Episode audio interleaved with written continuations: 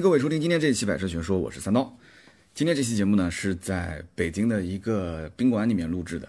那一会儿大家可能会听到一些轰轰的声音啊，是因为这个宾馆是离北京的机场特别的近，希望大家多多见谅啊。那么过年前呢，最后的几天，连续还是出了两个差。那么今天出完差之后，明天回到南京。呃，给公司开一个会，我后天就正式放假了。我们这一次呢，也是提前了很多天。大家都知道，像我们这种自媒体的团队，只要把这个内容方面的事情安排好之后，其实早走一点还是晚走一点都无所谓。所以，呃，比较辛苦，因为连续大概十天左右要把将近二十天的工作都做完，大家也是非常的努力。那么今天这期节目呢，聊的这个话题其实不是提前准备好的啊，也是这两天刚刚在网上发生的一件事情。也就是前两天呢，在网络上有一个视频，那么这个视频呢是引发了很多人的争议，我也是发到了我的微博上，也是看到好多人在下面评论。那么这个视频呢，呃，其实就相当于是很多人每天等着就是吃的那种瓜啊，啊，就说哎这个瓜到底怎么样？有没有人能解释一下？有没有课代表可以解释一下？那这个视频是郑州的一家这个电视台啊，当时呢是帮一个买车的客户去维权，这种事情其实在网上很常见，对吧？那么当时是河南的一个电视台，这个男车主呢是河南周口人，他呢是开车到郑州上汽大众的一家 4S 店啊，想买一辆朗逸。那么结果呢，之前跟这个 4S 店的销售谈好的价格十二万二啊，朗逸二八零的舒适啊，二八零的舒适自动挡，这个其实也是比较好卖的一个版本。那么 4S 店呢，当时就呃不太愿意卖了。这哥们儿当时到了 4S 店之后，发现这个谈好的十二万二嘛，十十四万多的价格，十二万二优惠两万五，哎，你你你突然就不愿意卖了，这个他就觉得好像被耍了嘛，然后就跟这家 4S 店就谈，说无论如何你这个价格一定要卖给我，4S 店就不同意卖，就这么一谈一谈谈到最后谈了一夜，谈了一夜，我也不知道这个 4S 店的员工是下班了还是怎么回事，还是没下班陪了他一夜，反正这个哥们儿就是死磕 4S 店。在店里面等了整整一夜，从前一天的下午一直磕到第二天的下午。我的个天呐，这个是有点猛啊！我卖车卖了这么多年，呃，我见过死磕到晚上十二点的，甚至凌晨一点的，但是我没有见过能真正磕一夜的。我记得以前有一年也是过年前，这个我们答应客户的一台车说能到到货，结果这个长春那边因为下大雪嘛，高速公路封路，厂家那边就是车子就不给了，车子过不来。过不来之后，客户提不到车就跟我们吵啊，要赔偿呀什么的，然后也是吵了将近一个晚上。到了快凌晨一点的时候，我们也是通过多方协调，从其他店调货，求爷爷告奶奶，最后帮他就硬生生的拖了一台车回来啊。那么这个哥们儿就更猛，是整整一夜时间。那么当时这个视频里面呢，这个应该讲电视台的记者还算是比较客观，就是说你们两个人我都给你们说话，就是。你们为什么不卖给他，对吧？你们有没有相关领导，能不能给个答复？那么客户也是想弄明白一点，就到到底为什么之前你就是电话里面、微信上面你答应我的这个价格，对吧？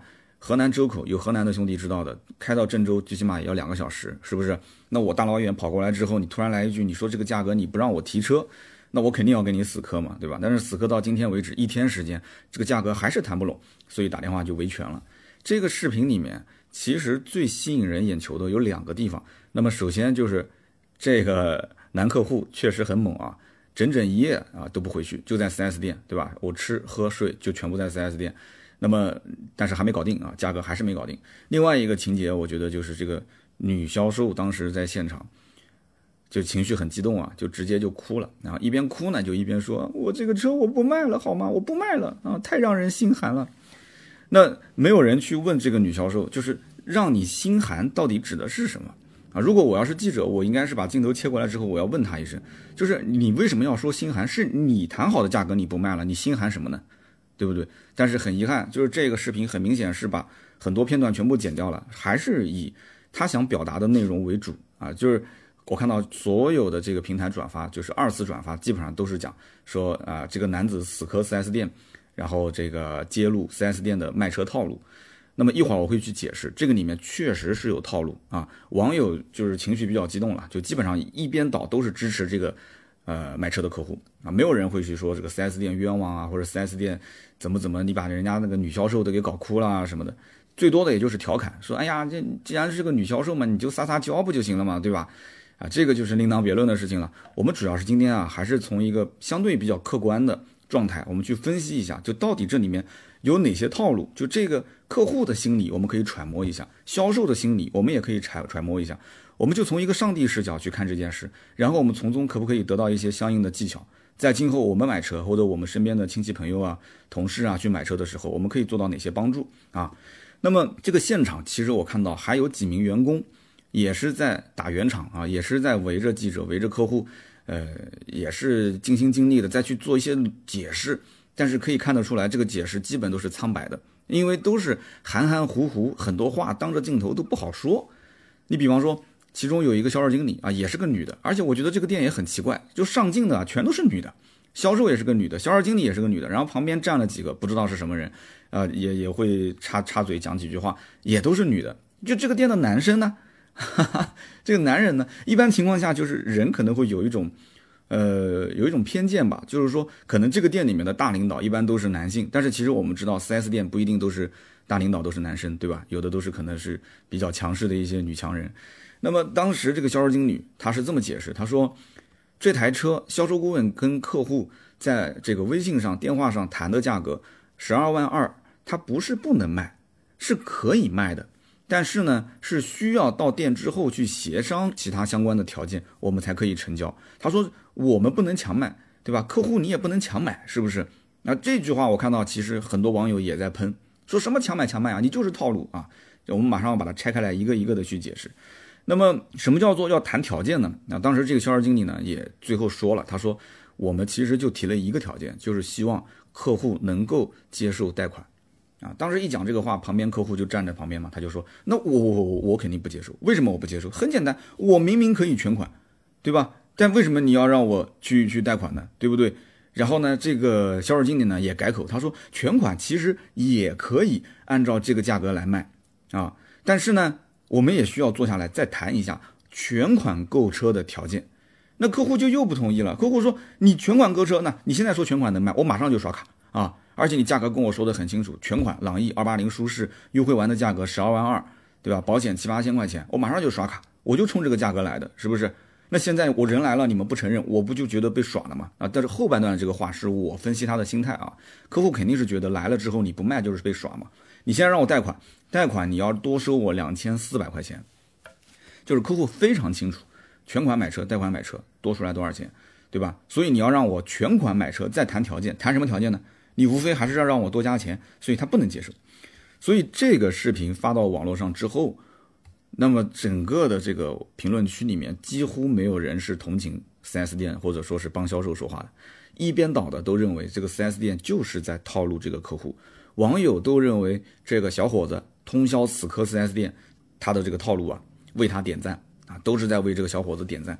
但是呢，也是让很多人费解的一点是，就是这个视频最后的处理结果，很多人看不懂啊。处理结果是什么样子呢？当时这个电视台的记者呢，也打电话给郑州当地的市场监督管理局，然后呢，就请教这个管理局的相关人士啊，就是说这件事情怎么怎么怎么处理。那么这个相关人员是这么解释，他说，投诉人啊。没有证据证明销售方是在误导客户消费，所以只能是自行调解。哎，那么自行调解怎么调解呢？对吧？电视台也来了嘛，啊，那电视台如果调解都没有结果的话，那这个电视台的这个威信嘛，就就就啊，脸面何存？这个报道既然能放出来，一定是调解成功了嘛。最后调解的结果是赔偿客户三百块钱作为他的路费。啊我的天！结果这个一播出来之后，网友自然又是一番口诛笔伐，是吧？啊，就赔三百块钱，哎，都是和稀泥。哎呀，这个客户折腾了一夜就拿三百块钱，太不划算啊！大家都知道，其实我本身卖车也卖了十几年了啊。就这个视频看完之后，我有很多的一些感想，在今天呢，我提炼了一部分出来跟大家进行分享，也是希望呢，呃，可以得到一些有用的东西，可以大家今后买车的时候啊，少踩雷，少给自己惹麻烦。那么首先呢。现在呢，人人都是低头族，那么大家呢都是喜欢用手机，对吧？去查询相关的一些资讯。网络本身就是异常发达，买方跟卖方其实现在这个市场啊，它这个信息啊看似是很通畅，但是实际上呢，在汽车消费这个领域里面，还是有很多的一些信息啊，它是存在一些应该说叫信息差啊不对等的地方。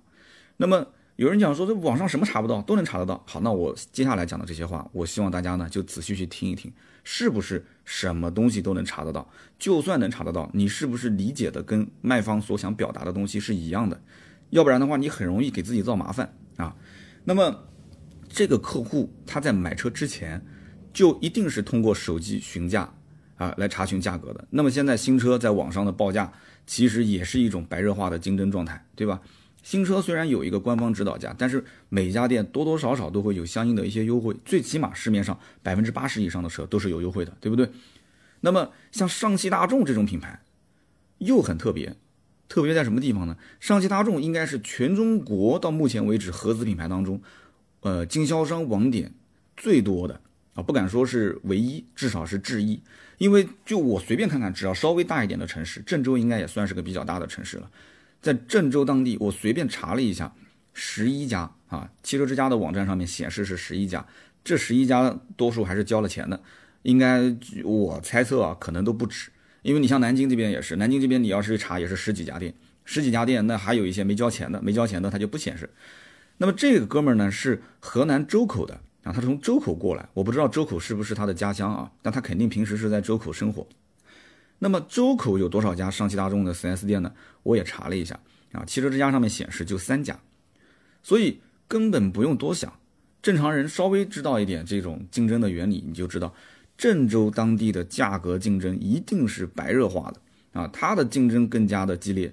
那么在周口当地就那么三家，这三家店我我想搞不好可能还是一个老板或者两个老板，所以在周口当地呢，它的竞争就不会那么激烈啊。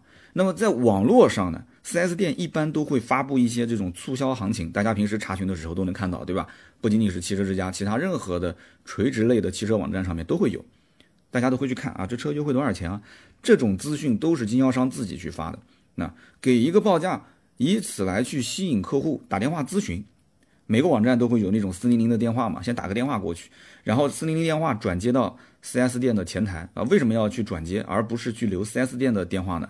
其实很简单，就是因为平台要去截取它的来电的数量，这个电是电话的电，啊，通过这个来电的数量叫做销售线索来跟经销商要钱啊，收他的费用，所以必须从四零零电话转接过去，而不是直接打给 4S 店。那么所以说这样一来的话，这种获取客户线索的手段就形成了一个体系啊，经销商发布网络的优惠信息。然后吸引客户打电话咨询，然后客户打过四零零电话，网站先截取一下客户的信息，然后呢用这个信息呢去跟 4S 店要钱。那么 4S 店呢接到电话之后啊，留存客户的手机号码或者是相关信息之后呢，再进行回访，然后拉客户到店里面来进行买车，就是这样，很简单。那么注意听啊，我在汽车之家上面我还专门查询了一下这一家上汽大众 4S 店发布的信息，因为这个视频里面。去拍了这家店的门头，所以我能看到这是郑州的哪一家上汽大众。截止到今天我录节目的这个时候啊，一月十七号的这个上午，这一家 4S 店啊，它在汽车之家上面的优惠信息仍然显示它的朗逸的优惠是二点五万块钱，也就是说原价十四万六千九的这个朗逸二八零的舒适。它在网络上汽车之家上面显示优惠后的价格是十二万一千九，也就是当时维权的那个男车主视频里面说的。哎，他就说十二万二卖给我，为什么现在又不卖了？我告诉你，源头就出在这个上面。我可以大概率的猜测，这个哥们儿一定是通过汽车之家查询的相关价格，而且他一定就是认死理，就是认死理。你汽车之家上面写的优惠两万五，十二万二，我就要按这个价格买，对不对？你保险七八千，你当时也跟我说了嘛。我其他的我都不问了，他不问就代表他一定不知道吗？不一定，这个你听着我接着往下分析你就知道了啊。他其实什么都知道，但是呢，我就知道你现在这个网上报这个价格，对吧？我就全款买，不行我就给你曝光，我死磕一夜之后，这个新闻反而闹得更大，哎，对吧？说不定我就能买到呢，对吧？那么估计很多人要说，哎呀，这个看来这个 4S 店也不冤啊，对吧？这不就是？明显的 4S 店用低价吸引客户到店，然后来套路客户嘛，这活该被曝光啊，是不是？但是，呃，大家注意啊，我建议啊，大家去看我们微信订阅号的图文，因为图文更直观。就是在这个促销信息的正上方，还有四个大字，叫做优惠条件。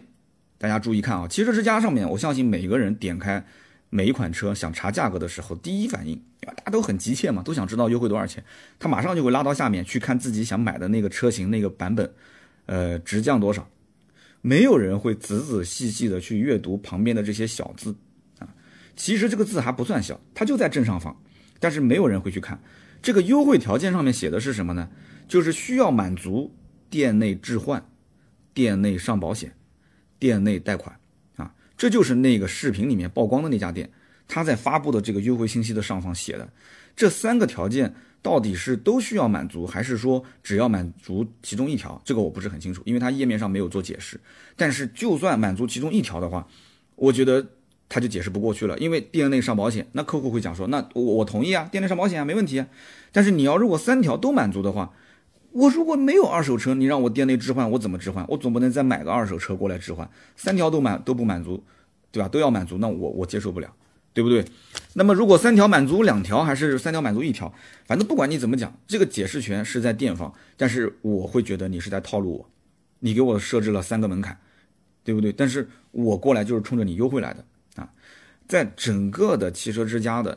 这显示的十一家郑州当地的上汽大众的 4S 店的促销页面里面啊，朗逸的这个促销页面的报价，其中有十家显示的都是优惠两万五，只有一家稍微保守一点啊，它的显示是是啊优惠两万，到店可谈。所以我们可以推测一下，一个普通的用户，他看到了在郑州的这个优惠行情，我的天呐，十一家店有十家优惠都是两万五。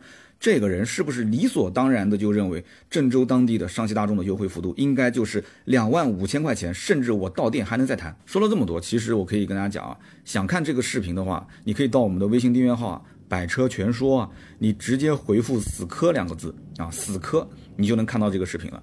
然后我们星期天的下午啊，上午也有可能上午更新啊，上午的时候这一篇图文会更新，大家可以看一看啊。那么有人可能会问了，你说一个河南周口的客户。为什么他不在当地买，他要开两个多小时的车子去郑州买呢？对不对？那么好，我们呢再去看一看河南周口的经销商，他在这个汽车之家网站上面的这个询价页面显示的是什么情况？在汽车之家上面，河南周口一共显示是三家这个上汽大众 4S 店，这三家店的促销信息是这么显示的：最高的优惠幅度一万三，没了，就就一万三，哎。那那那一万三优惠完是多少钱呢？十四万六千九，朗逸二八零舒适优惠一万三的价格是十三万三千九，大家算一算，郑州当地优惠是两万五，那么很明显，就单纯从网上询价来讲的话，河南周口的优惠是不是比郑州少了一万二？那么车价自然也就是高了一万二，对吧？它就等于十三万三千九，就十三万四嘛。郑州十万二，十二万二，周口是十三万四，你想想看，大家都不傻，对吧？客户又不傻。我开两个小时去郑州，我一下子就能省一万多块钱，对吧？一万多块钱买排骨吃，它不香啊？所以为什么我不去郑州买呢？就正常人都会有这种思想，是不是？那有人可能会讲了，说那那郑那叫什么？周口当地人都不要买车了，那郑周口的经销商就不要开了，都全去郑州买不就行了吗？不是这样子的，很多的一些城市，特别是一些小城市，大家还是就近原则啊，也不是人人天天都拿个手拿个手机拿个电脑上网去查询价格的，对不对？但是大家注意一点。如果你要是打开这个河南周口经销商的这个朗逸的促销页面，你去看，你仔细去看，你会发现，它的这个一万三的优惠是没有任何附加条件的啊，它在这个优惠条件这一栏里面写的是无，所以我们可以这么理解，也就是说，河南郑州的经销商在网络上给的这个两万五千块钱的优惠报价，它相当于是综合优惠，是综合优惠。也就是说，它是必须附加其他条件的，比如说贷款、装潢、二手车置换等等。讲白了，就是我必须是从其他地方把让出去的钱再赚回来一些。可能我赚一万，可能我赚两万啊，也可能是赚五千。但是无论如何，我要赚回来一些。最终呢，我给到的优惠现金算下来，可能是在两万块钱左右啊。那么河南周口的经销商虽然说网上挂的是一万三，那是不是不能谈呢？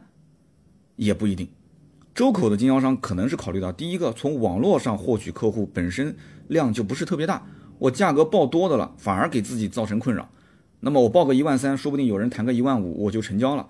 如果真的有人拿郑州的价格过来对比，那不行的话，我让个一万六，还是让个一万七，我再送个四千五千的东西啊，我折合成两万块钱，我就这么代卖代送。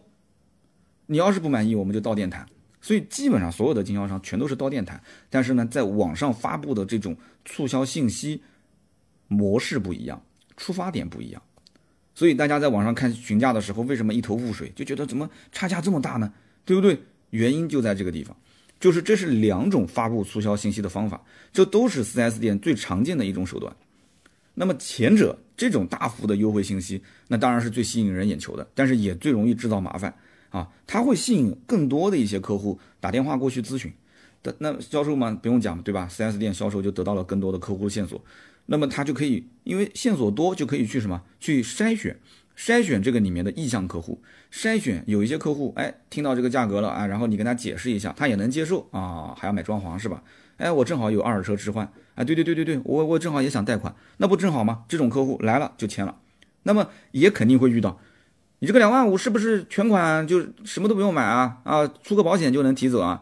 那销售可能电话里面就会跟他讲啊，那不是这样子的啊，我们这个店里面需要这个需要那个，他会一一跟你解释这背后的一些相关条件。那么这个河南的周口的兄弟，我在猜想他跟销售之间沟通的时候，应该就没有涉及到，哎，你这个价格是不是一定要贷款？是不是一定要买装潢？是不是一定要买保险？什么这个那个的？两个人之间啊，包括销售，其实客户不问，销售应该主动说。销售不主动说，可能啊，我邀约到店，到时候再说吧。反正就算到时候客户不同意，最终就是不卖呗，对吧？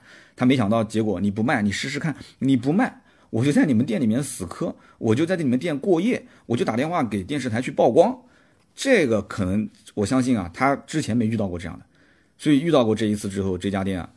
哎呀，我跟你讲，这个汽车之家这家店的经销商如果听见了，汽车之家赶紧去改啊，不要这么玩了，再玩嘛，后面这家店你是越玩火越大，我跟你说。所以，如果你要是不选择前者的这种报价形式，在网上去发布，你选择像河南周口这样一万三就报一个非常保守的优惠信息，那也会出现问题，因为这种优惠信息一点都不吸引人。我们刚刚说了嘛，在河南郑州当地，十亿家经销商在汽车之家上面。其中有十家经销商，全都是按照这个优惠两点五万的报价来进行发布的，所以这个客户其实到哪家店去，依然是会遇到这样的情况，啊，依然会遇到这样的情况，但是就被这家店给给给给遇到了，所以你没有任何办法，是不是？那么在网上，我们也可以去看一看，因为为什么让大家去看图文呢？因为我把它全部截图截下来了，啊，每家经销商我截了两三家经销商的，每家经销商的它的这个报价是什么样子，然后他会挂什么样的这个。相应的优惠条件就是附加的条件，每一家它都不一样，有的是必须买装潢，有的是必须要贷款，它都会写在这里面。所以说，如果你要是优惠信息给的少，电话来的少，客户线索少，你跟客户根本都没办法去建立联系，你还怎么去做销售呢？对不对？所以呢，从市场这种具体的情况来讲的话，郑州当地啊，肯定是竞争更加激烈。他们的这种价格厮杀已经是到了一种白热化的阶段，它比周口的竞争激烈的多，所以当地的经销商就用这种小聪明啊，他就默认大家反正都是这种游戏规则嘛，又不是我一家，大家就一起啊用这种比较低的价格或者说是超低的优惠行情，然后呢再附带各种的啊购买的条件在网上进行发布啊，但是周口他就没有到这样的一种情况，还没到这么一个地步。小城市嘛，我刚刚也讲，很多当地人他可能是图方便，他也是理解消费者的这种心态，就是说你既然是想要就近，你想要图方便，对吧？而且呢，一一开口，大家讲的都是可能周口当地的方言，哎，也也也三句两句嘛，啊，你是老张家的，哎，对我是老李家的，套个近乎，对吧？有些客户呢也就算了，就图个图个方便，就就就在当地买吧，以后保养也方便，甚至有的人可能他都不知道，我要是去外地买，我是不是还能在当地进行保养？那中国人都有这种感觉嘛？是一种人情社会嘛，都觉得说我车在哪里买的，我就去哪里保养。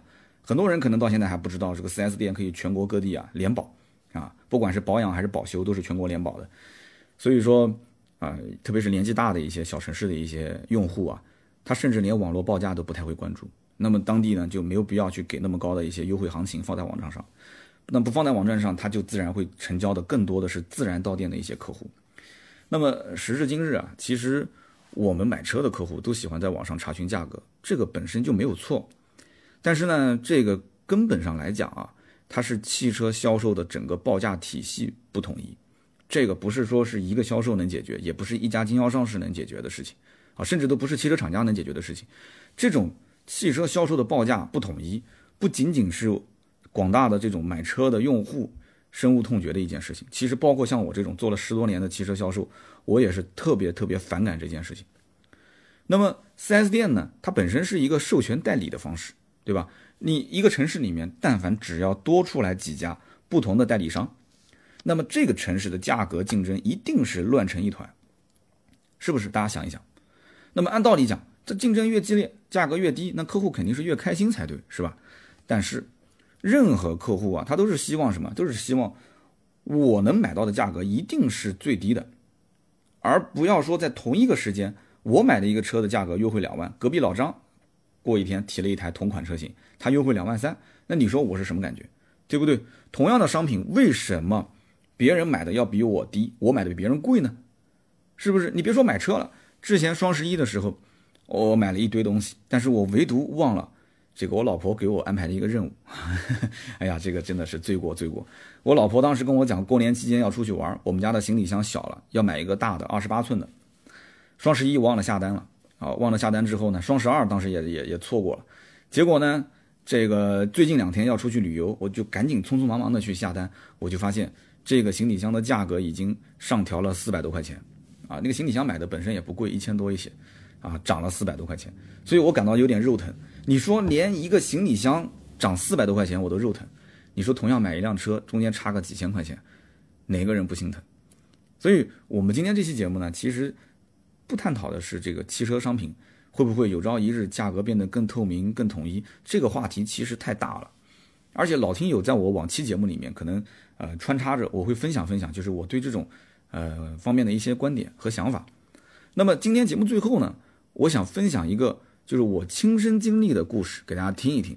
那么这个故事呢，我觉得也挺有意思的啊，跟今天聊的这个事件呢也会有一定的关联，我们大家可以一起来探讨一下。那么我呢是昨天从乌镇啊，从乌镇参加完一个活动之后呢，啊就就坐高铁到了北京。那马上不是要过年了嘛？那我在乌镇当地呢是看到他的这条老街上有很多那种卖年货的啊。那么当地呢这个因为参加活动的人也比较多，所以呢我看到大家都在买东西嘛，所以我我也不能空这个手。那么后来我打听了一下，说这个乌镇啊，它当地的酱菜，而且它那个酱菜外面有好多那种就像，呃就像那种。草帽那种叫斗篷那个帽子那种尖尖的，它是哇那个阵势真的是很吸引人啊，在当地这个酱菜很有名，还有酱油也很有名，然后还有一种叫三白酒，啊这三个东西都很有名。我打听了一下，然后呢我就屁颠屁颠的啊，我就找到了一家当地卖特产的店。那么后来我看了一下，哎呀这个价格也比较亲民，也不是动辄都是好几百的那种，它的价格基本上都是在呃三十到六十块钱上下，但是它都是小罐，就像那个。呃，叫什么小康牛肉酱啊？就像那种一点点小的小罐子，基本上都是在大概三十块钱到六十块钱上下啊。我觉得也可以接受。其实真正放到超市里面，它要是标三十多块钱，你就不会买。只不过是在那种环境里面，我觉得反正能接受啊。所以呢，我就买了几份，买了几份呢，我准备回去呢留一份自己尝一尝，然后呢再送送家里面的亲戚啊。结果呢，当我刚刚付完钱的时候，因为我不太方便带嘛，所以我在那边去填写快递的信息。旁边来了一对夫妻，啊，那么这对夫妻呢，这个少妇啊，她是先开口问了一句，她说：“啊，你们店的这个酱鸭今年还是六十五块钱一只吗？”然后这店员就说了，店员说：“哎呀，这不好意思啊，我们今年这个鸭子啊涨了三块钱，那么现在就是六十八一只。”然后那少妇就说：“啊，六十八啊，那还好啊，今年的确啊这些肉都涨价了，那就给我来四只吧。”啊，这少妇刚说完，她旁边老公就说了：“哎。”这四只肯定不够，那家里面还有那个谁，那那个那个和谁那个都要送啊，哦，那少妇当时就改口就说啊，那就给我来六只吧，啊，那说完之后呢，就掏了手机开始扫码支付，前前后后一共就没超过五分钟，然后呢，少妇呢就跟这个店员就讲，他说你等会儿帮我真空包装一下啊，我我跟我这个我也不知道是不是她老公啊，他说出去逛一圈再回来，然后回来之后他要填快递嘛，对吧？那么这对夫妻就走了，我当时就一脸懵逼啊。我我我就问这个店员，我说是是什么什么酱鸭？因为当时我就感觉这个很明显，他是一年来买一次嘛，这种，他就是属于老客户，你知道吗？他就是就连看都没看，他是直接就走到柜台面前啊，我来四只，啊，六十八了是吧？行，那我来六只。我在店里面没有看到降压啊。然后这店员就哈哈跟我笑，他说他们店里面卖的最好的就是降压，降压是乌镇可以说是最有名的特产。哎，我说那那那那那那我面前这一堆是什么呢？他说你面前这一堆也是特产。啊，我面前这一堆也是特产，酱鸭也是特产。他说这个确实是特产，叫什么三珍斋啊，啊三珍鸭。他说这个很多外地的游客都是专程跑过来啊，然后来度个假，然后顺便买几只鸭子带回去。他说这个鸭子呢，我说那我没看到啊，你们店里面哪边有鸭子啊？他这个鸭子平时都是挂在外面的，因为大家都知道什么腊肉啊、腊肠啊，都是用根绳子是挂在外面的，对吧？用一根棍子挂在外面。他说今天因为下雨，所以呢就就怕它潮嘛，潮湿，所以呢就把这个鸭子呢就放到他们的柜子里面了。我说那你带我去看一看。然后这个店员呢就带着我走到一个地柜面前啊，在地柜它上面是那个展示的柜台，下面是个地柜，打开之后呢，里面一个破破烂烂的纸箱子。啊，放了几只降压。虽然说这个卖相不是特别的好，但是呢，这件事情就一下让我来了兴趣了。这因为什么呢？因为你想，刚刚过路的这一对夫妻，他明显不是个演员，对吧？这这应该不会是演员啊，因为你看他连这个降压看都没看，他上来就能说出去年的价格，然后呢，这个销售呢就跟他讲说，今年不好意思涨了三块钱，对不对？那他能上来就点名就说我要这个鸭子，就说明这个鸭子口味肯定很独到，对吧？而且他拿去送人，他说明今年说不定不是第一次送，之前就送过，然后大家都说你上次给的这个鸭子口感很好，哎，对不对？你有时间，你比方说第二年我要再去买，我肯定还会再送。那么店员告诉他涨了三块钱，这个少妇明显是熟客，一分钱都不还，一分钱都不还，就说明什么？这个店基本是不谈价的，对吧？根本是不谈价的。所以就总结下来四个字叫做货好实在，对吧？货好，价格也实在。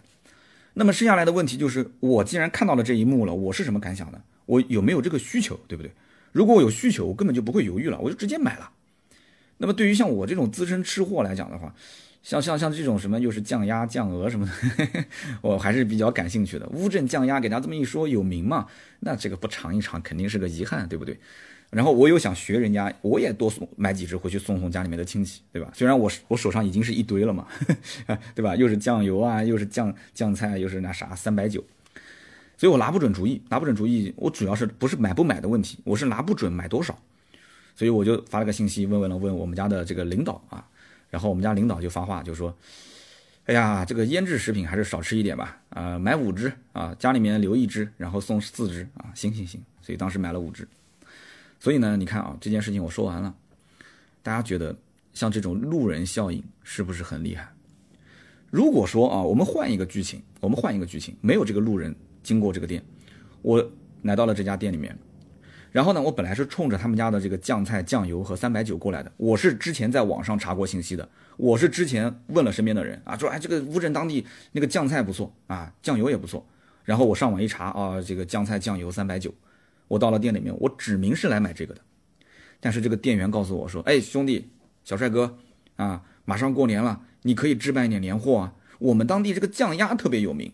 哎，我跟你说，好多人都是啊过来专程，对吧？一边度假一边带酱鸭的，一买就买个几只，六七只啊，十来只。然后呢，这个店员打开他的地柜啊，在一个破破烂烂的纸盒子里面给我看了看他的酱鸭。请问你说，你告诉我，我会相信他吗？我估计多数人在这种旅游景点里面，你遇到一个这么热情的销售啊，然后上来你本来是要买这个的，他去转你买那个，大多数的人都会认为。这就是他们店里面卖不掉的陈货啊！而且这个外面那么多那么多的那个那个酱缸，那酱的是鸭子吗？那明显不是啊！那酱的就是酱菜。我是来买酱菜的，你忽悠我买这个酱鸭，那说明什么？说明你酱鸭肯定是提成最高的，对不对？你肯定是看我是外地游客来宰我一笔的。大家想一想，会不会有这样的一种心态？这不就跟我们去 4S 店谈车价是一个道理吗？穿着制服的销售掏心掏肺的跟你说啊，这个价格是最低了，你不买错过了，后面怎么样怎么样啊？短时间内不会再有了，不会再低了，我们会信吗？不信，我们不信，我们就认为你是在忽悠我的，是不是？其实这种路人效应这个词是我自己随便取的啊，我后来百度搜了一下，也没看到有相应的解释。这个路人效应，我觉得在我们生活当中啊，真的是方方面面都很常见，对吧？就是它是一种比较普遍的消费心理。所以今天我拿来分享一下，我觉得真的是最近这几件事情让我感觉有感而发。其实呢，现在这种汽车销售的整个的体系，可以说彻彻底底是信任崩塌啊！这种信任崩塌，它不是有一两个诚信的销售顾问他就能改变的。况且销售顾问他也是打工的，对吧？他也要遵循上面领导制定的相关的政策。那么客户和销售之间，它既是相互需要的关系，又是互不信任的关系。所以这就导致买车的跟卖车的心里面都很累，心累啊，谈恋爱一样的，你不信任我，我不信任你啊。那么难道真的没有解决方法吗？其实方法一定是有的，是不是？这个方法其实我觉得啊，方法真的不重要，它重要的是什么？重要的是需要有一股更强大的力量，是从外面去打破这一个烂掉的体系，或者说是去挖掉这个烂掉的体系。它本身就是一块烂肉，它留着有什么用？用什么什么妙方去治都没有用了，就必须彻底挖掉，让它重新去生长。所以现在大家缺少的是什么？缺少的是那个主刀医师，缺少的是什么？缺少的是拿起手术刀的勇气而已。啊，俗话说什么叫“故乡无新知”啊，“故乡无先知”。我之前节目里面也说过啊，《新约马太福音》里面有个故事啊，耶稣在各地讲道之后，回到自己的故乡嘛。啊，他有一次在教堂里面布道，啊，乡亲们发现，哎呀，这不就是那个木匠约瑟的儿子吗？就很瞧不起他啊，这个木匠的儿子就装什么装啊，还在那边讲道呢啊，布道。然后耶稣就说了，一般来讲，一位先知除了在本地以外，都是很受人尊敬的，所以这个故事大家也好好琢磨琢磨这里面的味道。那么好的，以上呢就是今天这期节目的所有的内容，感谢大家的收听和陪伴啊！我今天录节目录的，跟人约的吃饭的时间也迟到了，约的十一点半，我现在十一点半还在这边录音，感谢大家的收听和陪伴。那么我相信呢，各位听友听完之后肯定也会有一些想法啊，想要表达，有些观点想要去诉说，也欢迎在我们的留言区留言评论啊。咱们的节目呢粗制滥造、胡说八道，能听到最后的都是我们老铁啊。留言评论是对我最大的支持。那么我们也会在留言评论区当中收啊抽取三位啊赠送价值一百六十八元的芥末绿燃油添加剂一瓶。那么大家呢也可以在我们的订阅号啊去回复“死磕”两个字，看到这个视频。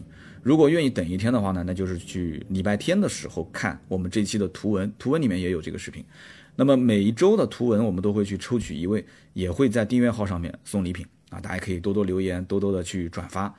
呃，以上就是节目所有的内容，下面呢是关于上一期的这个留言互动。那么上一期节目呢聊的是戈恩的事件啊，我说的这个戈恩啊就是一枚棋子。那么我看到有一位听友叫 N O D O U B T 啊，No Double Y V。